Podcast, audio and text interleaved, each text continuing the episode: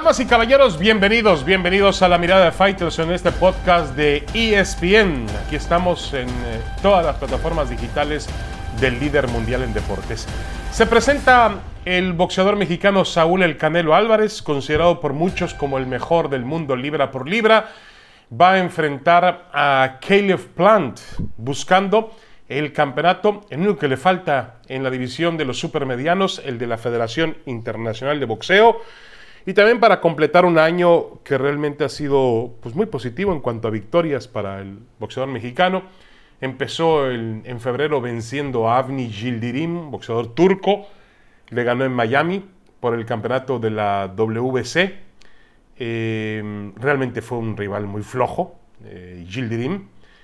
Después enfrentó a Billy Joe Sanders, el inglés, que tampoco resultó lo que esperábamos. Obviamente fue más competitivo por decirlo de alguna manera, que el turco, y lo venció por un knockout en el octavo episodio, y ahora va a enfrentar a Caleb Plant. Lo único que le falta de las 168 libras es el cinturón que posee este boxeador estadounidense, que tiene 29 años de edad, también otros rivales del Canelo, donde ha conseguido títulos mundiales, eh, han tenido marca invicta, tiene 22-0 y 13 knockouts, y a decir de los expertos, puede ser un boxeador que de acuerdo con su estilo, yo la verdad no lo creo, de acuerdo con su estilo puede meter en cierta dificultad al Canelo.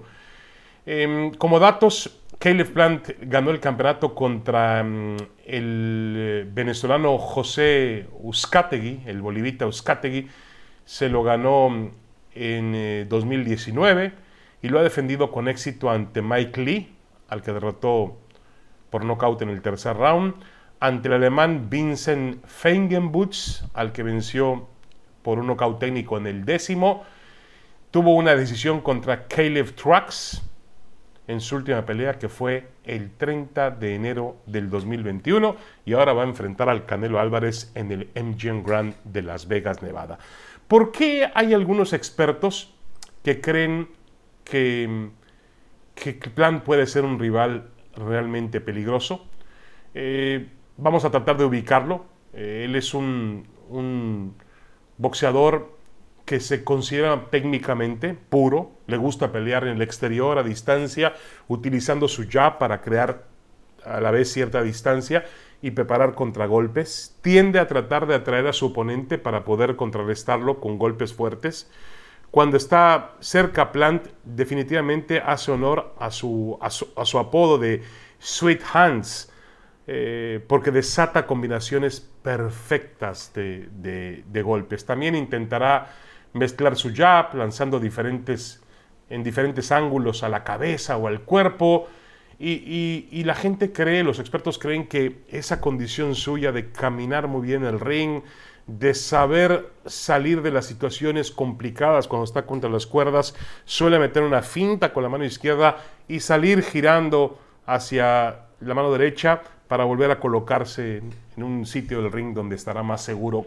Todas esas virtudes lo hacen ser aparentemente un boxeador peligroso para, para Saúl El Canelo Álvarez, pero la realidad es que, con todo respeto, estamos vendiendo humo, es decir, estamos vendiendo fantasía, porque no sabremos si Plant realmente es el rival que dice ser hasta que llegue que suene la campana el MGM Grand el sábado y veremos si no le pasa lo mismo que en su momento le ocurrió a, Billy Joe Sanders o le pasó a Gilles o le pasó al propio Callum Smith que también, insisto, eran boxeadores de primerísimo nivel que llegaban invictos a la pelea y que finalmente terminaron fracasando eh, frente al boxeador mexicano. Hay una cuestión de, de pánico escénico, de respeto. No hablo yo de miedo porque yo creo que ningún boxeador tiene miedo. Un boxeador merece todo mi respeto porque sube al ring a arriesgar su vida. Es un deporte realmente salvaje, duro, primitivo. Pero eh, sí hay cierto respeto y cierta línea que no se rebasa. Ya Caleb Plan lo pudo rebasar en el tema de lo que fue la conferencia de prensa, donde intercambiaron algunos golpes. A veces uno no sabe si eso es preparado, si es mucho show. Eh, y bueno, hay algunos otros elementos también que hacen pensar que este chico puede ser realmente un chico, entre comillas, este boxeador puede ser un rival de peligro. La vida privada de Plant incluye algunas escenas realmente dramáticas que ha sufrido. Por ejemplo, la hija de Plant, Alia Plant, sufrió una condición médica desconocida que le provocaba convulsiones y murió apenas a los 19 meses después de contraer una infección respiratoria que se convirtió en neumonía. La mamá de Caleb Plant, Beth Plant, recibió un disparo de la, de la, policía después de apuñalar a un oficial con un cuchillo. Más tarde murió en el hospital. Y Caleb Plant está casado con Jordan Plant, que es una reportera de Fox Sports. Los dos se conocieron en noviembre del 2016 y se casaron en eh, el 2019. Algo de su vida privada para conocer a este boxeador que, insisto, en el papel parece estar listo para darle una, una, una buena pelea a Saúl Álvarez, pero realmente eh, ya hemos, nos hemos llevado otro tipo de, pues vamos a llamarle de decepciones, ¿sí? Con otros boxeadores que argumentaban tener los elementos para pelearle al Canelo y al final resultaron rivales muy fáciles, muy sencillos. Yo, la verdad, hasta no ver, no creer. A mí me parece que el Canelo es amplio favorito para poder ganar todos los títulos de las 168 libras, que será un paso histórico, sí, por supuesto, pero que también tenemos que medir de acuerdo al grado de dificultad que ha tenido en las 168 libras, donde no ha tenido rival hasta ahora. Y no lo va a tener el sábado, creo yo. Vamos a una pausa y regresamos. Tenemos más en esta mirada de Faitelson.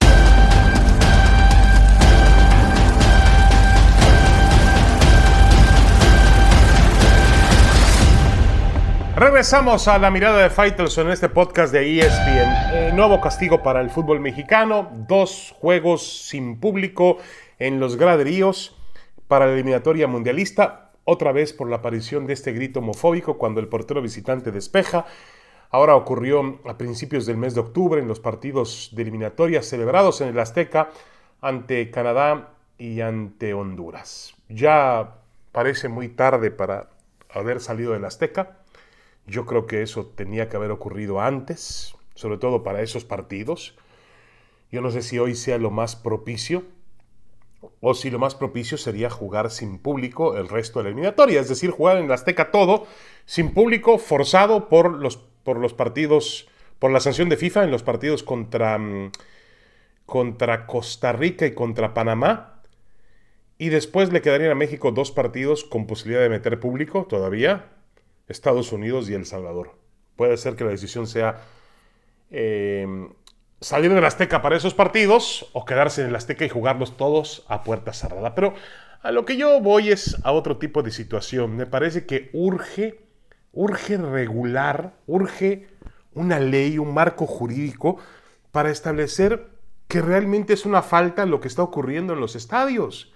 A ver si me explico. La gente va y grita esta situación, expone esta situación de un grito de carácter homofóbico que eh, durante mucho tiempo las autoridades futbolísticas en México manejaron que era un grito coloquial, que no tenía ningún tipo de situación o de carácter homofóbico y que al final, eh, obviamente, en los tiempos que vivimos, porque los tiempos cambian, tenemos que entender que si ese grito no lastima a Juan, pues puede lastimar a Pedro o a Luis. Entonces, con que lastime a uno de ellos es suficiente para que sea algo eh, no correcto en una tribuna de fútbol. Pero, a ver, las autoridades futbolísticas van y retiran a ese aficionado. ¿Y después qué? No pasa absolutamente nada. Esos aficionados llegan, eh, si son enviados ante el Ministerio Público a una delegación, el Ministerio Público dice no, la ley, eh, al contrario, dice la libertad de expresión que tenemos en México nos permite ir a una tribuna y gritar lo que, vamos, lo que querramos gritar. Eso es una mentira. No podemos gritar porque la libertad de uno termina donde empieza la libertad del otro.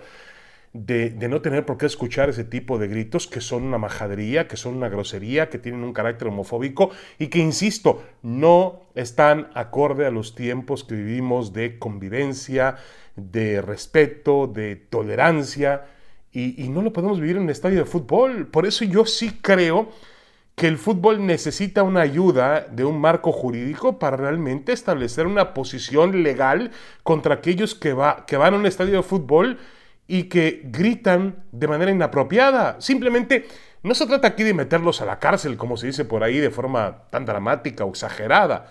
Lo que se trata aquí es de perseguirlo como un delito. Hoy no es un delito. A ver, es un delito para la FIFA. Es un delito para la Federación Mexicana de Fútbol, correcto, pero no es un delito para la autoridad. Entonces el aficionado dice, ah, yo voy y grito que me saquen del estadio. Lo que podría también llegar a establecerse, que no se ha establecido porque no existe el sistema adecuado para hacerlo, es que los estadios, o lo, que es una, el fútbol es una condición privada, podrían eh, reservarse el derecho de admisión para tal o X persona. Muy bien, hasta ahí va el castigo, pero ni siquiera están listos para eso porque no tienen un sistema para identificarlos. Es decir, mañana grita Juan Pérez. ¿Cómo a la siguiente semana Juan Pérez compra un boleto para el partido de fútbol. ¿Cómo sabes que Juan Pérez fue sacado del estadio? ¿Dónde hay un antecedente? Si tuviera un antecedente ante un marco jurídico, pues ya se establecería, oye, tiene antecedentes de que ya fue una vez a un estadio y lo echamos de un estadio porque el hombre participó en este grito inapropiado o prohibido pero no existe. Entonces hay, un, hay una laguna, hay un enorme vacío. No hay un tema que realmente ampare y que diga que el aficionado que va, entre comillas aficionado, que va a una tribuna de fútbol, tiene que comportarse de tal forma en un espectáculo público, como puede ser un partido de fútbol, puede ser una obra de teatro o puede ser una sala de cine o lo que sea, tiene que comportarse de acuerdo con el reglamento interno. Pero ese reglamento interno lo tiene que llevar también a una situación legal donde pueda llegar ante un ministerio público y ser juzgado porque cometió una falta en un estadio de fútbol. Es un tema realmente complicado, difícil, porque mm, eh, además este, pues habrá que comprobar que el aficionado realmente fue parte de ese grito y habrá que ver cómo se acusa, habrá que ver cómo, cómo se lleva a cabo esta situación, pero eh, por ahora insisto, ante la ley mexicana, ir a un estadio y gritar esta, este término no es ninguna falta. Es una libertad de expresión. Hágame usted el favor. Una pequeña pausa y regresamos. Tenemos más en la mirada de Faitelson.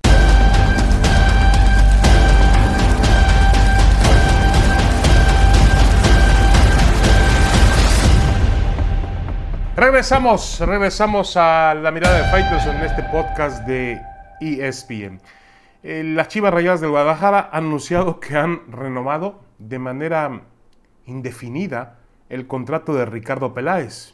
Yo la verdad no entiendo qué es de manera indefinida, es decir, tiene un contrato por de larga duración o un contrato que puede durar dos o tres días. Eso no lo sé, eh, porque si el contrato dijera, bueno, hemos agregado un contrato por cinco o seis años, pues sí sería una forma de darles confianza y de decir estamos de acuerdo con el proyecto de nuestro director deportivo. Pero darle un contrato indefinido, yo no lo entiendo. ¿Alguien me lo puede explicar? Un contrato indefinido pues puede durar una hora, un día, cinco o diez años. No lo sabemos. ¿Qué pasa, me pregunto yo, si el Guadalajara no logra meterse a la ronda de reclasificación este próximo viernes cuando juegue en Mazatlán el partido de la fecha número 17? ¿qué pasa? Sería un sonoro fracaso, una vergüenza en una liga donde califican 12 de 18 equipos que el Guadalajara no, no, no logre dar ese paso.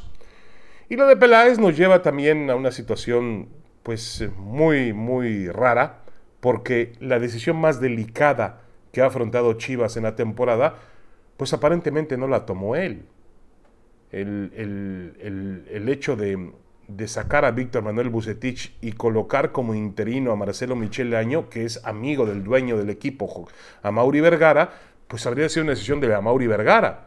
Yo no sé si a Peláez le están dando más contrato o más tiempo por el hecho pues de, de hacerse de la vista gorda o aniquilar eh, su propio orgullo, su propia mm, moral o ética o dignidad para permitir, en este caso, que le pasaran por encima en la decisión de echar a Bucetich y colocar a Marcelo Michel Año como entrenador interino. Sea como sea, la decisión no funcionó, eso es evidente, el Guadalajara no está en este momento en zona de postemporada, no está en zona de reclasificación y depende de un resultado del, viernes. Insisto, si gana, va a estar. Si pierde, eh, estará fuera. Hasta si empata, podría estar fuera. Y obviamente eso nos va a llevar a que el dueño del equipo tenga que buscar culpables. Y él no va a ser el culpable. ¿eh? Yo creo que ningún dueño es culpable de sus decisiones.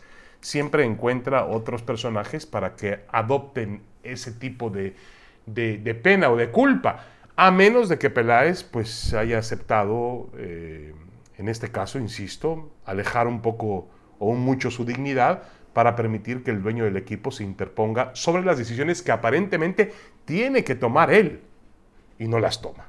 Ahí dejamos ese tema.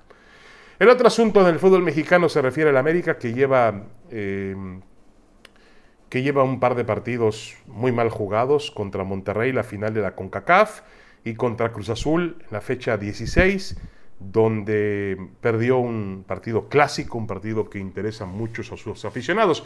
Yo les preguntaría en este momento, ¿ustedes creen que la América no cambiaría eh, el torneo de CONCACAF a cambio de la temporada que ha tenido como líder inobjetable y como el mejor equipo y una campaña de juegos pirotécnicos y una campaña de, no de récord de puntos, pero sí, sí ha establecido un récord, sí, sí ha establecido un récord en cuanto a puntos en torneos cortos, eh, sumado todo el año calendario. ¿Ustedes creen que la América no cambiaría toda esa estabilidad por el trofeo de la Conca Champions? Claro que lo cambiaría yo creo que la América está en un momento de crisis, o si usted quiere llamarle precrisis, antes del inicio de la liguilla. Ha perdido sus condiciones futbolísticas en el sentido de que ha presentado graves errores defensivos, cosa que lo mantuvo siempre a flote durante el torneo regular, y en eso se ha perdido, ha fallado rotundamente, y dos equipos con un potencial similar o mayor que el América, finalmente lo han puesto en su lugar, tanto Rayados de Monterrey como Cruz Azul. Así que de cara a la liguilla, yo creo que el América pues tiene una, una situación en este momento muy delicada porque ha perdido sus grandes eh, condiciones o las que le mantuvieron en esta temporada como el mejor equipo de toda la liga. Y el América en este momento no está bien para afrontar la liguilla. Yo insisto, cuando un equipo no levanta, un equipo como el América no levanta trofeos o pierde trofeos, es un fracaso. No hay otra forma de verlo. Muchas gracias, soy David Feitelson. Los espero en la próxima mirada de Feitelson, aquí en el podcast de ESPN. Muchas gracias. Pásela muy bien.